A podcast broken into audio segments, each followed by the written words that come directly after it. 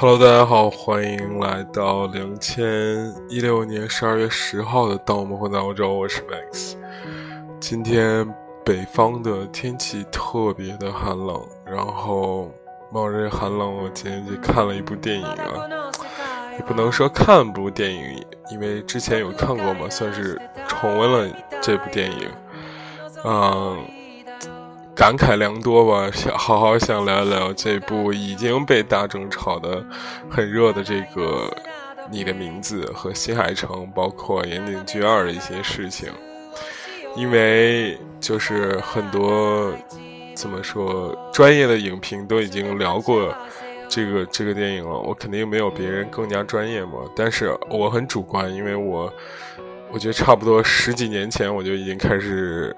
关注新海诚，包括喜欢新海诚，然后包括岩井俊二等等等等，然后我就很主观的聊一聊这个你的名字的这些故事啊。然后还是提醒大家可以关注我们的微信公众平台，当我们混在欧洲。然后每天我都会在上面更新文章，然后那个会有很多就是我觉得很好的内容，但是不适合用语言说出来的。只要不适合录成节目的那种内容，我都会在上面更新。嗯，希望大家可以多多订阅我。我先听一首这个 《你的名字》的结尾曲。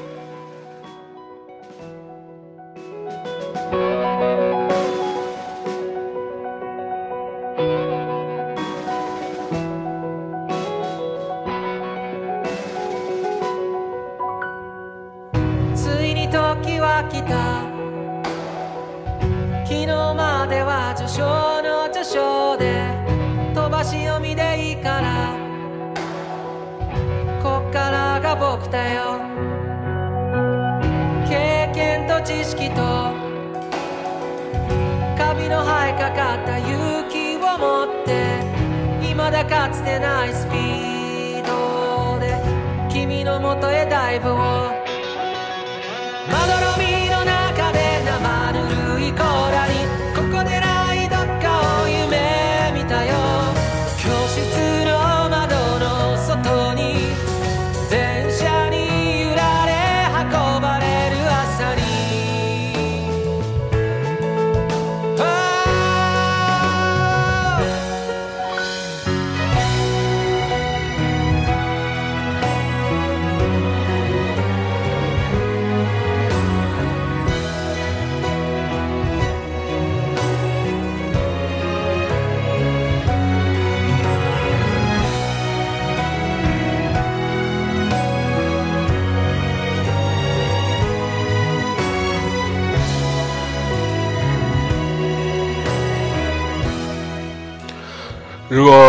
大家有看过这个电影的时候，其实不需要我更多的介绍。这一首歌是来自这个电影的结尾曲，男主角和女主角经历了这么多之后，终于在一次非常意外的巧合中相见了。然后，那个男主角还跟了一下，这个男女主角都跟了一下，就是在擦肩一口一口呃擦肩而过的。瞬间，然后扭头看着对方，然后男主角说了一个 “I know”，是吧？那哥，我是不是在哪里见过你？哎呦，我的妈呀！搁在十年前，我就当场肯定要热泪盈眶了。可是到今天，我最后就是那个眼泪涌了一下，还是没有流出来，是不是？感觉自己还是变得。没有年少时那么激动了，感觉有一丝丝的小小的失落，是不是？唉，我记得有一个影评人，好像就是那个反派影评的那个波米说过一个很有意思的观点，他说：“我觉得日本的年轻人很幸运，在他们的青春期可以遇见新海诚这么牛叉的导演，他很他所。”带来这种青春的感觉是非常单纯、非常纯净的，没有一丝杂质。我之前总是推崇就是郭敬明的那种青春，很现实、很残酷。但是看到新海诚的这个青春这种电影的时候，我就觉得郭敬明就弱了点。他其实里边包含了很多不纯净的东西，可能那个是现实，但是。如果单论美好的话，我还是更喜欢新海诚。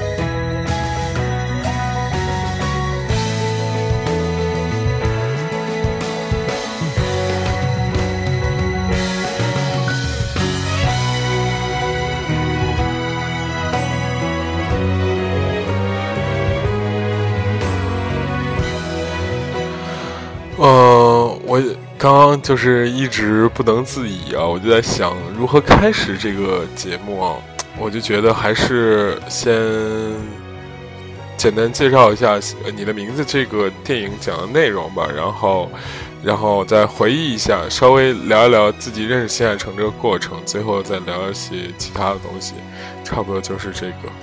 好了，再插播一个。这个成人世界非常龌龊的广告，是不是？欢迎关注在我的那个微信公众号“到我们混在欧洲”啊！哎，真的太他妈龌龊了！看完新海诚的就很龌龊。你的名字这个电影算是新海诚的第……我想想啊，差不多应该是第三个、第四个长片吧。前几个有追逐繁星孩子、描述五厘米，还有炎夜之庭。最早的还有个什么云之彼端什么的那些。然后这个就是如果介意剧透的同学啊，大家可以就再次打住，是吧？没没没，你也不用再次打住。其实这个剧其实很简单一个剧情，它。它好看点不在于它的那个剧情，并不像很多欧美的大师就是靠剧情的很就是很厉害的剧情来推动。它是有一种青年的情愫在里面，然后那种感觉真是可以会引来共鸣。先说一下嘛，就是这个你的名字的票房成绩已经进入了日本电影历史影史的前五名。这影史不是说就是只是日本电影，就是包括进口片，包括《泰坦尼克号》，包括《阿凡达》，这个它已经排到前五。然后在这个动画片方面的话，已经排到第二名了，仅次于宫崎骏的《千与千寻》。哎，真的感觉这可能，我其实说起来这个还是很很很伤感的。我可能大家会很意外，说为什么很伤感？因为。新海诚之前是个很小众的作者，虽然他有在在在国内有很多粉丝啊，我也是第一次知道，在国内有如此之大庞大的粉丝群啊。然后，但是其实他是很小众的。我从十年前看着他的时候，是就是在一个 DVD 的音像店里头，意外就是我在挑别的碟的时候，碟片的时候，然后看到一个人在放这个新海诚的秒秒五秒速五厘米，然后我当时。就被那个剧情，因为声音、剧情和画面给感动了。虽然有很多人说他是就是那种壁纸狂魔那种感觉，就是呃每一个每一个那个画面精致到爆。真的，我第一次感觉就是他妈的，之前看的动画片好像都是都是那种。五万像素，突然你看了一个就是这种，OPPO 三十万像素什么三三千万像素的这个柔光自拍的那种感觉，你知道吗？我靠，每一帧每一格都这么清楚，然后那画面的那种，我感觉有一种那种超乎边际的感觉。他个人的这个这个这个这个这个这个视野和视角，就是说了一些喃喃自语的东西，就开始画上那种很屌的那种感觉。那很屌的剧情了，不是很屌的剧情，很屌的画面就出来了，对吧？所以我就是一直是因为觉得西西海城是觉得自己的是一个很显逼格的东西，就像我当年开始听那个苏打绿一样，就是其实很多人就说你喜欢什么歌，我当时就说我就我喜欢《迟到千年》，他说我靠，《迟到千年》谁唱的？我说苏打绿唱的呀。吃出不如停止抱歉，是吧？只言春天落在夏天，吃出不如停止抱歉。我说我靠，这种词谁能写得出来？真是，哎呦，太厉害了那种感觉。新海诚也是这种感觉。人家说你有没有看过那个日本动漫？我说日本动漫我了解不是很多，但是我特别喜欢新海诚。人家一口气倒吸凉气那种感觉。我说日本电影我看不是很多，就喜欢《岩井俊二》。然后。然后人家又是那种倒吸凉气的感觉，说我靠，这个小逼，我靠，把我的逼格都给抢了那种感觉，是吧？哎，反正就是新海诚对我是这一种这样的感觉，而但是这一次吧，就是感觉。全民都知道新海诚，全民都在说：“我靠，我自己其实是资深新海诚粉，我什么喜欢秒速五厘米什么的。其实可能就是他妈第一天看完，第二天回家翻了翻之前的，然后就开始这样吹逼，真的。所以我其实还是有一点有一种那种感觉，就是自己喜欢的一个很小众的一个东西，然后突然被放大化了，就是有一点点失落，真的，说实话是有一点点失落的。好了，我们既然你的名字这么成功，就是在在日本几百亿、一百多亿还是几百亿，我都忘了。这个中国已经是成功的，我感觉三亿五亿应该没什么问题的那种感觉。哇塞，感觉替他高兴吧，因为他。就网上有一个段子嘛，说他县城如果不好好这个划分镜头的话，就会回，只能回家当建筑公司的老板了。我操！哎，富二代就是这么任性吗？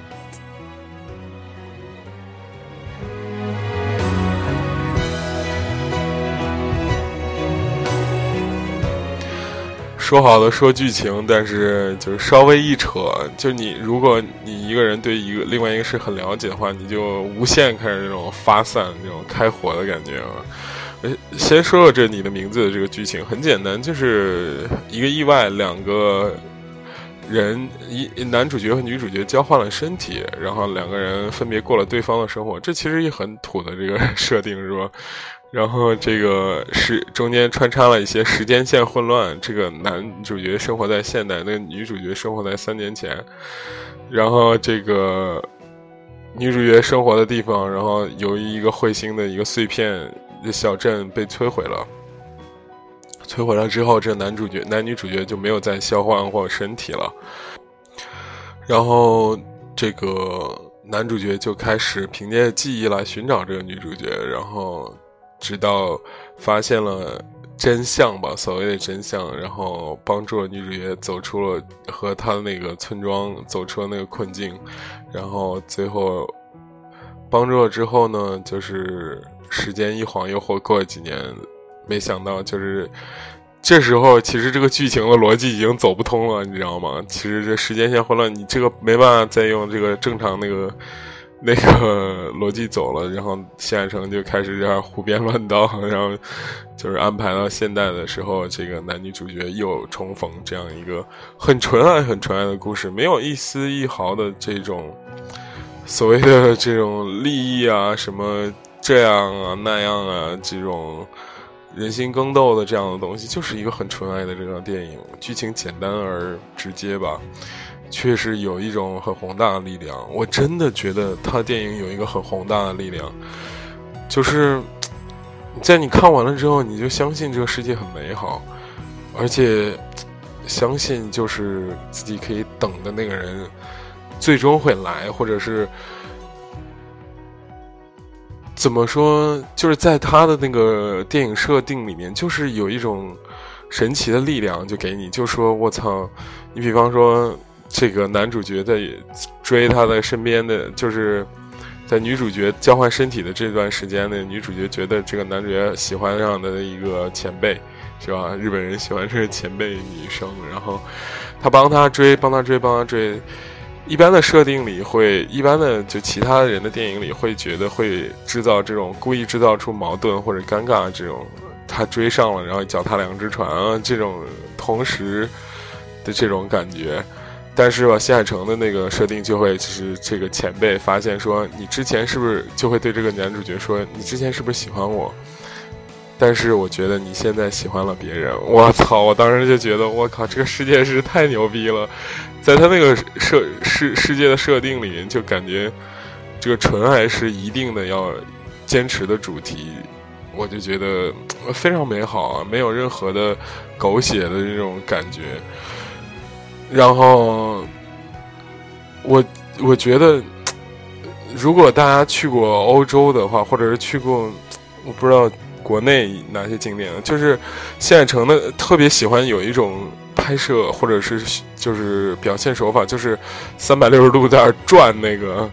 你这个视野，然后我记得我就有一次在瑞士的时候，就有特别有这个强烈的感觉，因为瑞士有个地方叫嗯因特拉肯，还有地方卢塞恩，就是这种地方，你就在有山或者有湖，苏黎世湖的那种地方的时候，你就开始在那转着看那个世界的时候，就特别的宏大，然后感觉我不知道。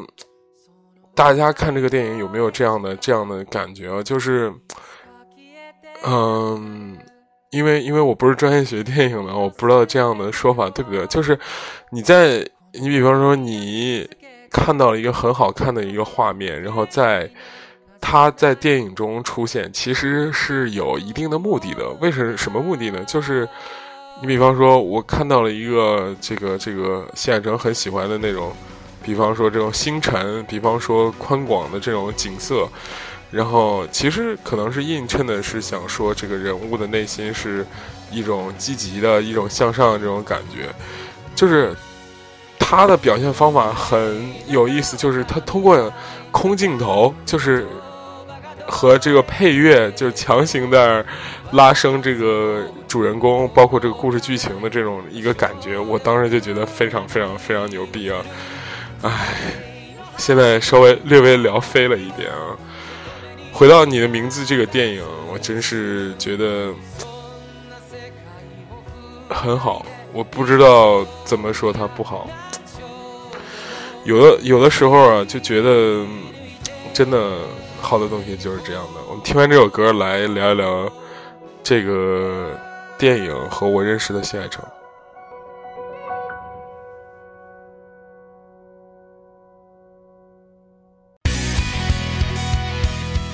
好的，我们这个收起自己的小情绪，因为我本来是想评点三四部、三四部电影，然后一起做一个就是十二月的这个观影指南这种感觉。后来发现根本就一个新海诚就根本就说不完，真的。最早的时候，我刚刚已经说了，看到接触到新海诚这样一个过程，然后后来。我当时看第二部作品的时候，新海成其实它中间穿插了很多短片，比方说一个猫的那个什么的，我也忘了。呃，到上一部叫《炎夜之庭》，好像是，其中有追逐繁星的孩子，还有一些那种就太过、太过、太过那个怎么说？太过。我觉得个人了，但是也很好，推荐大家看一看。我们就直接直奔主题的说聊一聊这个我我想说的那一部分啊，就是谢海成其实是一个富二代，就是家里很有钱，所以这种人有的时候有现在这个当下潮流趋势是说他这么。就是富二代这种人，就是其实是一种无欲无求，然后只是追逐自己比较喜欢的这种事情的这种感觉，所以他就很专注，很怎么说，很热爱的这种感觉吧。所以，但是他在故事剧情上呢，就很专注自己的那种自说自话的感觉，这感觉其实很难断定它好或者不好。你比方说，其实日本，我今天想聊的，其实日本呃，包括我。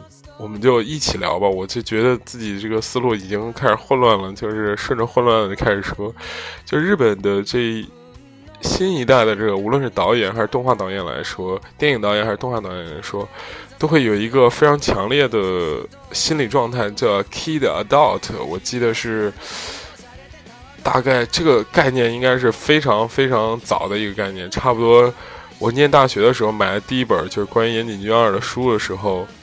这个就开始讲了这个概念在里边，大家可能就是不理解为什么我在讲新海诚的时候就疯狂在说岩井俊二事件，因为在这个这个新海诚受岩井俊二影响很多，这个很明显的。如果你经常看这两个人对比他两个人作品的话，你发现他这个很明显很明显。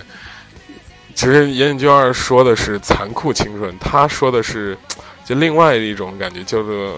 怎么说？我觉得是纯爱青春，然后不同的这种青春吧，但是其实是感觉是非常非常非常像的，就是那种画风，包括那种叙事手法，就是大段空镜头。岩井俊二的《莉莉周》里面就啪吱就开始一个这个莉莉周，也不知道为什么就骑到一个稻田里，背一个油画骑稻田里，然后就开始戴个大耳机就在那听歌那种感觉。这个没有任何意义在里面，但是它就很美。它但是我就刚才说了嘛，如果大家可以试着去理解他那个意思，他就是主人公的内心的一种投射，他把这个投射给影像化了，可能就是这样。然后我们接着回来说这个 kid adult 的这种感觉，就是嗯，日本社会其实，呃，或者是我们现在社会，其实都会有相同的这种境遇，就是会发觉这种怎么说，随着这种社会的变化，就是人和人之间的沟通越来越复杂。嗯，原来的这种很简单的这种沟通，或者是很直接的沟通，比方说见面很。之前的这种见面呀、聊天啊、写信这种，变得越来越复杂。什么漂流瓶啊、什么陌陌、探探或者豆瓣什么这些的，当这个事情各种各复杂的时候，就会有各种各样的这种心理不太正常的感觉。比方说，有很多人，成年人却就是有那种小孩子那种特质。就是或者他就是怎么说呢？愿意停留在那小时候那种很纯真的状态。我不能不能说他是种病吧？我觉得说是这种病是很奇怪的。嗯，就比方说男生会很热衷于打游戏啊，或者是会玩网游啊，就是或者穿着和自己就这种年龄不相符的这种这种衣服嘛，或者是。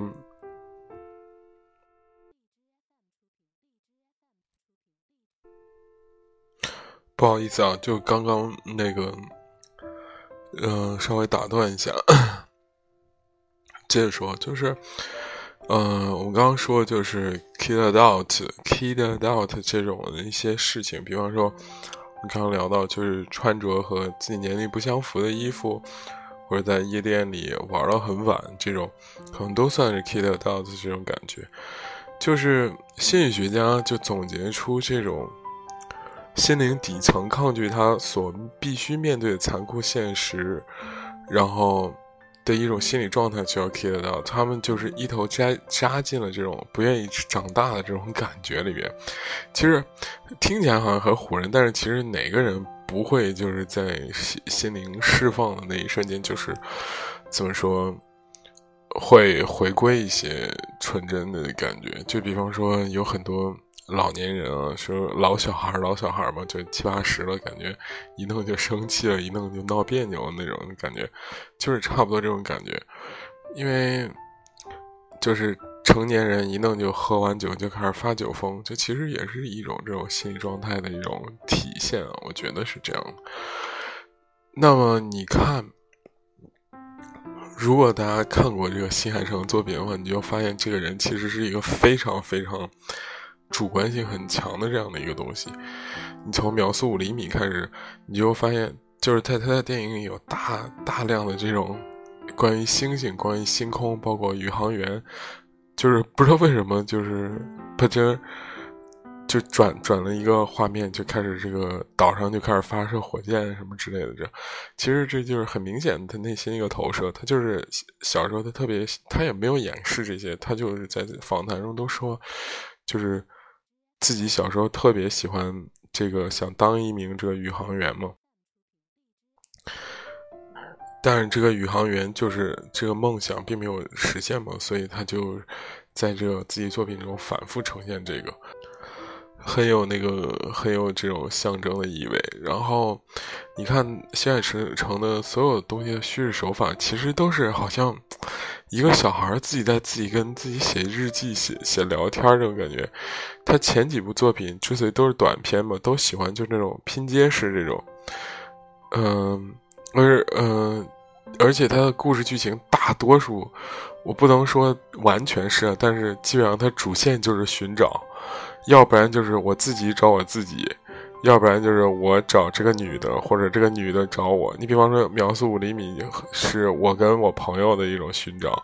我们两个互相小时候是同学，然后长大了，然后就是两个人都是在班里被孤立的这种。后来你分道扬镳了，然后就是长大了，我拼了命也要寻找到你这种感觉。《言叶之庭》呢是这种遇见式寻找，就是我是一个。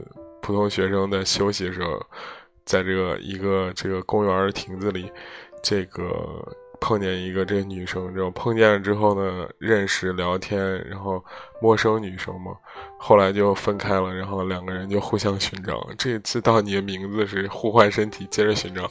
他就是好像内心就不断的想寻找一个什么东西，特别而且他特别喜欢的这个剧情是一个。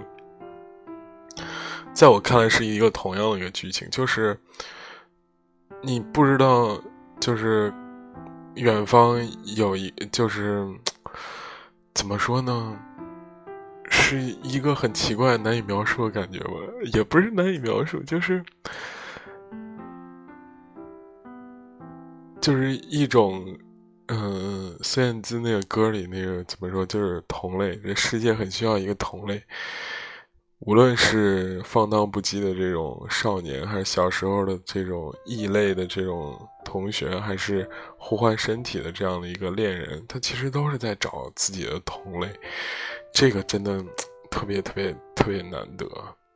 新海诚生活的这个时代，其实就是日本比较就是经济发展比较稳定的这一段时间。大家知道，就是。我我我个人理解啊，就是日本之所以艺术大师出了这么多，草间弥生啊、荒木经惟啊，这个包括说久石让啊、宫崎骏啊这种出了比较多，其实根据高晓松这个理论说的一个原因就是，这个这个国家是曾经被彻底摧毁过的一个国家。二战之后，这个作为战败国，美国全面的就是。占也不能说就是统领了日本吧，就是美国大兵在日本，日本是一个没有怎么说，艺术家觉得是它是一个没有武器的国家，它不允许有这个，这个这个这个这个军队常规军队嘛，虽然有这个自卫队，对吧？真的自卫队也就是 用用来自，不行，我污了污了，就是你想。我经济基础决定自己上进建筑嘛，他之前保持了几百年的这种天皇一统制的这种感觉，一下被击碎了，所以他就是长出了很多新生的东西，比方说文学上面，出了这个是吧，村上春树这种很欧美的日本写手的戏，然后存了出了，当然之前的那些我就不说了，什么渡边淳一什么，啊大江健三郎，还有那个叫什么。这这些人，反正他的书我都没有看过，除了出村上春树，就是之前还有获诺贝尔奖的川川端康成，对吧？雪什么雪国还是什么的，我也忘了。反正就这种艺术大师出了很多，这个近代艺术里面领域的，我很喜欢的草间弥生，包括什么村上龙啊，什么。嗯，那个叫什么奈良美智啊，这种出了一大批一大批，就是它被完全摧毁过，然后一个重建的这种过程就很厉害。但是新海诚，包括他很重叠度很高的这些女角，都是生活在这个已经是属于这种平稳阶段的日本了。然后他们呢，更注重的就是我个人理解，就是作者内心的那些东西。就是我为什么这么喜欢谢海诚？我就觉得这个人太他妈酷了。就是我自己想干什么我就干什么，而且我他妈不管你们其他人说什么，我就是个画画的。然后我就把每一帧都画成一个壁纸，你可以贴到这个电脑桌面上。然后什么剧情啊，什么逻辑啊，我不管，我就他妈的开始怼我小时候故事。这。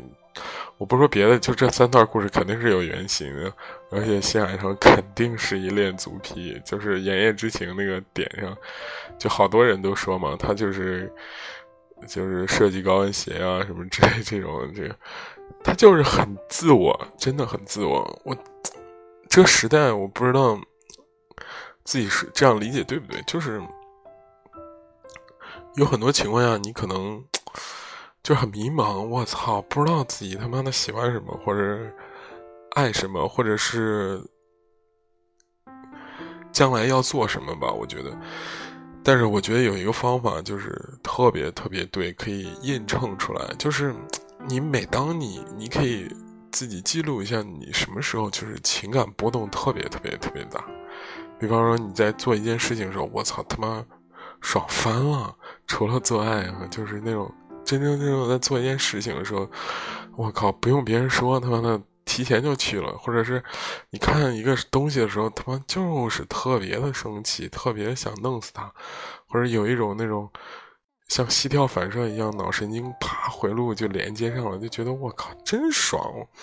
我给大家举个例子吧，就是我第一次录电台的时候，我找了偏分和尚和这个那个瑞驰阳两个人，然后他们两个就是半推半就的这种感觉。但是我我当时就说，咱咱三个必须得做个记录也好，那个什么也好。其实我告诉大家，其实我当时根本没有这样想，我当时就说，我操，他妈的这事儿还挺有挺酷的，是吧？然后我当时就有一种很有逼格的感觉，然后我就开始录嘛。可能大家以为我会说“我操”，是不是你就觉得录电台这事特别有意思？我觉得其实不是。后来我就觉得，什么事情是有意思呢？我是发现这个成一个一个一个很屌的事情，这个事情对我来说特别有意思。比方说，我室友买了一双这个三宅一生的，不是三宅一生，那个什么山本耀司的鞋。我当时就说：“我靠，这鞋太他妈帅了！”我说我一定要知道山本耀司这个人是干嘛的，他怎么能设计出来这样的东西呢？然后从山本耀司，我又找到了冈内刚宋，就是那个川久保玲和三宅一生，因为他们三个人并称是什么？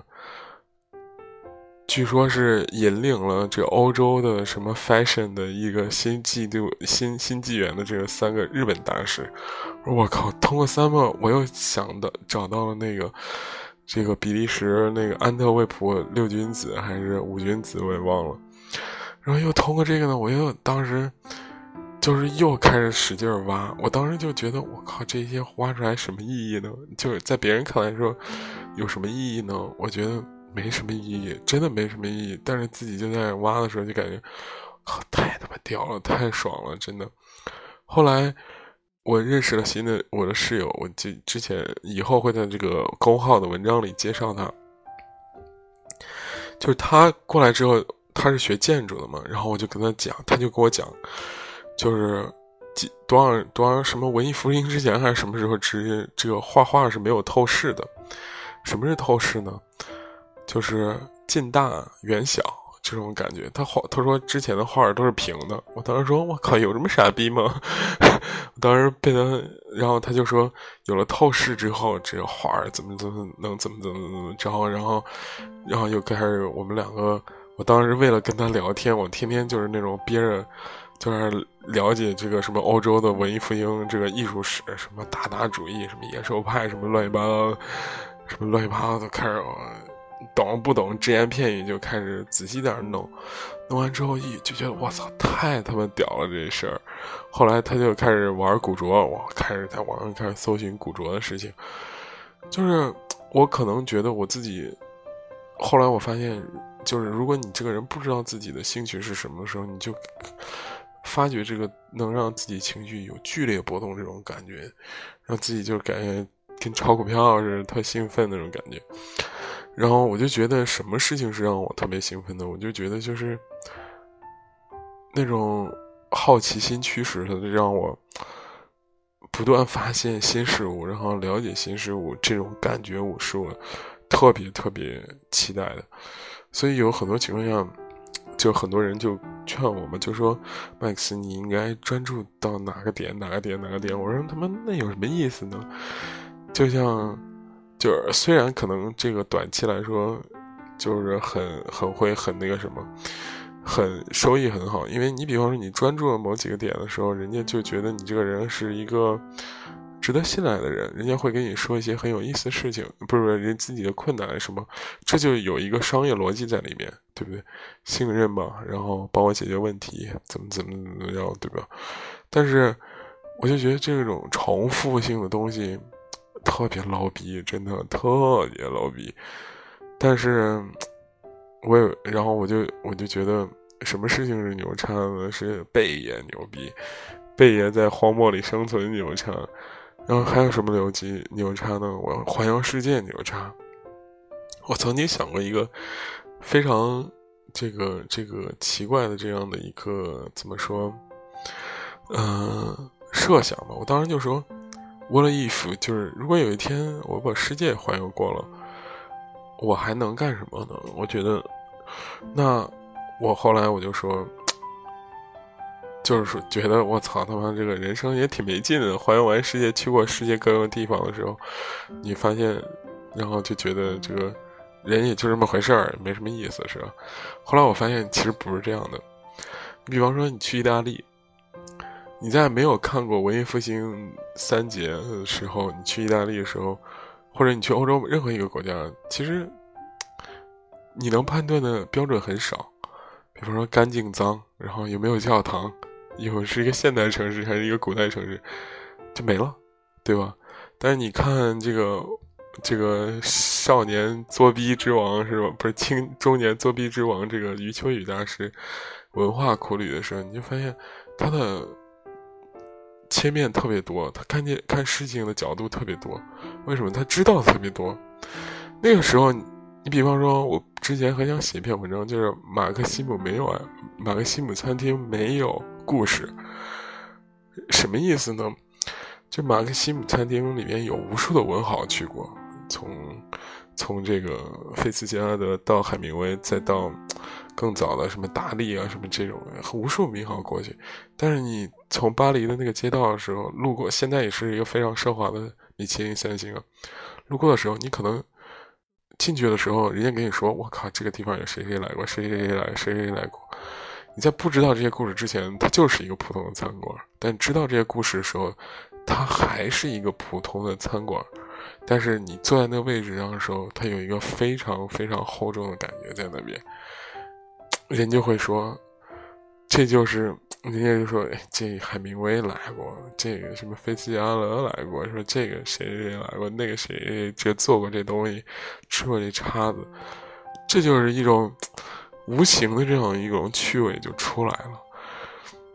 可能木头还是那木头，披头士去做过喝过酒的地方，可能你在知道和不知道之后没什么太大差别。真的，我我试过这种感觉，可能很多人会觉得说，我靠，这地儿你不知道，原来可能就是一普通餐馆，但谁谁来过，怎么着怎么着，但我发现还是那样。但是，你又会心一笑，觉得说原来是吧？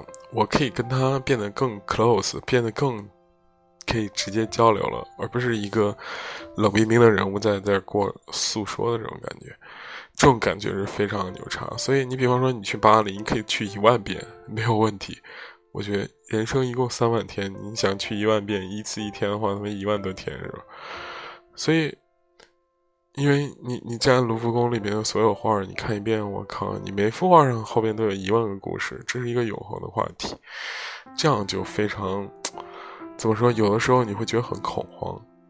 但是吧，有的时候你就觉得很庆幸自己可以意识到，我靠，自己喜欢的事情是去挖掘好自己的好奇心，去探索这个世界的时候，你就非常非常的怎么说，痛并快乐着这种感觉吧？我不知道对不对啊？就比方说，很多时候。我在写东西，包括我在录东西的时候，大家就说：“哎，你到底有没有稿？”我说：“有个屁稿啊！他妈的，脑子里全是东西，就是怕害怕一点，害怕就是想说的东西没说完。就比方说今天，明明聊着新海诚，明明我本来想说一些我在大学的时候，呃，电影社的故事，包括，呃。《燕燕君二》这个第一次给我的很大的感动，这种感觉，包括新海诚的第一部这个第一部超级短叫《猫》什么的那个，一共也就两三分钟那种哲理。后来我当时开始聊的时候，我都觉得就根本控制不住自己，然后就无限开始发散、发散、发散、发散。试问，就是你怎么可能把一个就是无限发散的东西？就是你写成稿那他妈就要写成字典，我觉得也写不完那种感觉。哎，就是我今天在街上看完电影，然后在街上走的时候，我就感叹一件事情啊，我真的觉得很想分享给大家。就有的时候大家觉得世界很大，然后中国可能只是我的一个生生活的地方，我想去世界去看看。但是我今天在。我家乡郑州的路上走，我他妈就感觉我靠，就一个感觉，就就感觉他妈中国太大了，真的。你比方说你要在鹿特丹走的话，我敢我敢说你走，就是走了两万步左右，基本上把鹿特丹所有大大小小的地方都逛的差不多了。但是你在郑州走，我操，走两万步，我他妈的一个区还没走完呢，真的，就是这么夸张，真的。所以，无论是新海诚也好，因为无论是你，我觉得我之所以这么喜欢他，包括这个作品，我觉得我自己也有这样的毛病啊，就是可能就是比较抗拒这种残酷的现实。我就是比较理想主义一点，就是有很多时候觉得，为什么不能按照自己想法去活啊？然后，并且可以不跟这个社会妥协，然后可以，呃，活得很开心，是不是？这如我如果大家能听到这里啊，我我觉得如果大家能听到这里的时候，你随便回复什么，我觉得我们都是。志同道合的人，对不对？我觉得我们既然都是志同道合的人，你是不是在给我点个赞，或者是留言，或者是打赏荔枝？好吧，说了这么多，其实这个尾不知道怎么结了，真的我也不知道怎么结了。祝大家，我还本来想今天写篇文章，昨天他妈都没写，今天还，唉。希望大家可以原谅，然后听到这个这部分人关注我微信公众账号，好吧？今天就到这里，拜拜。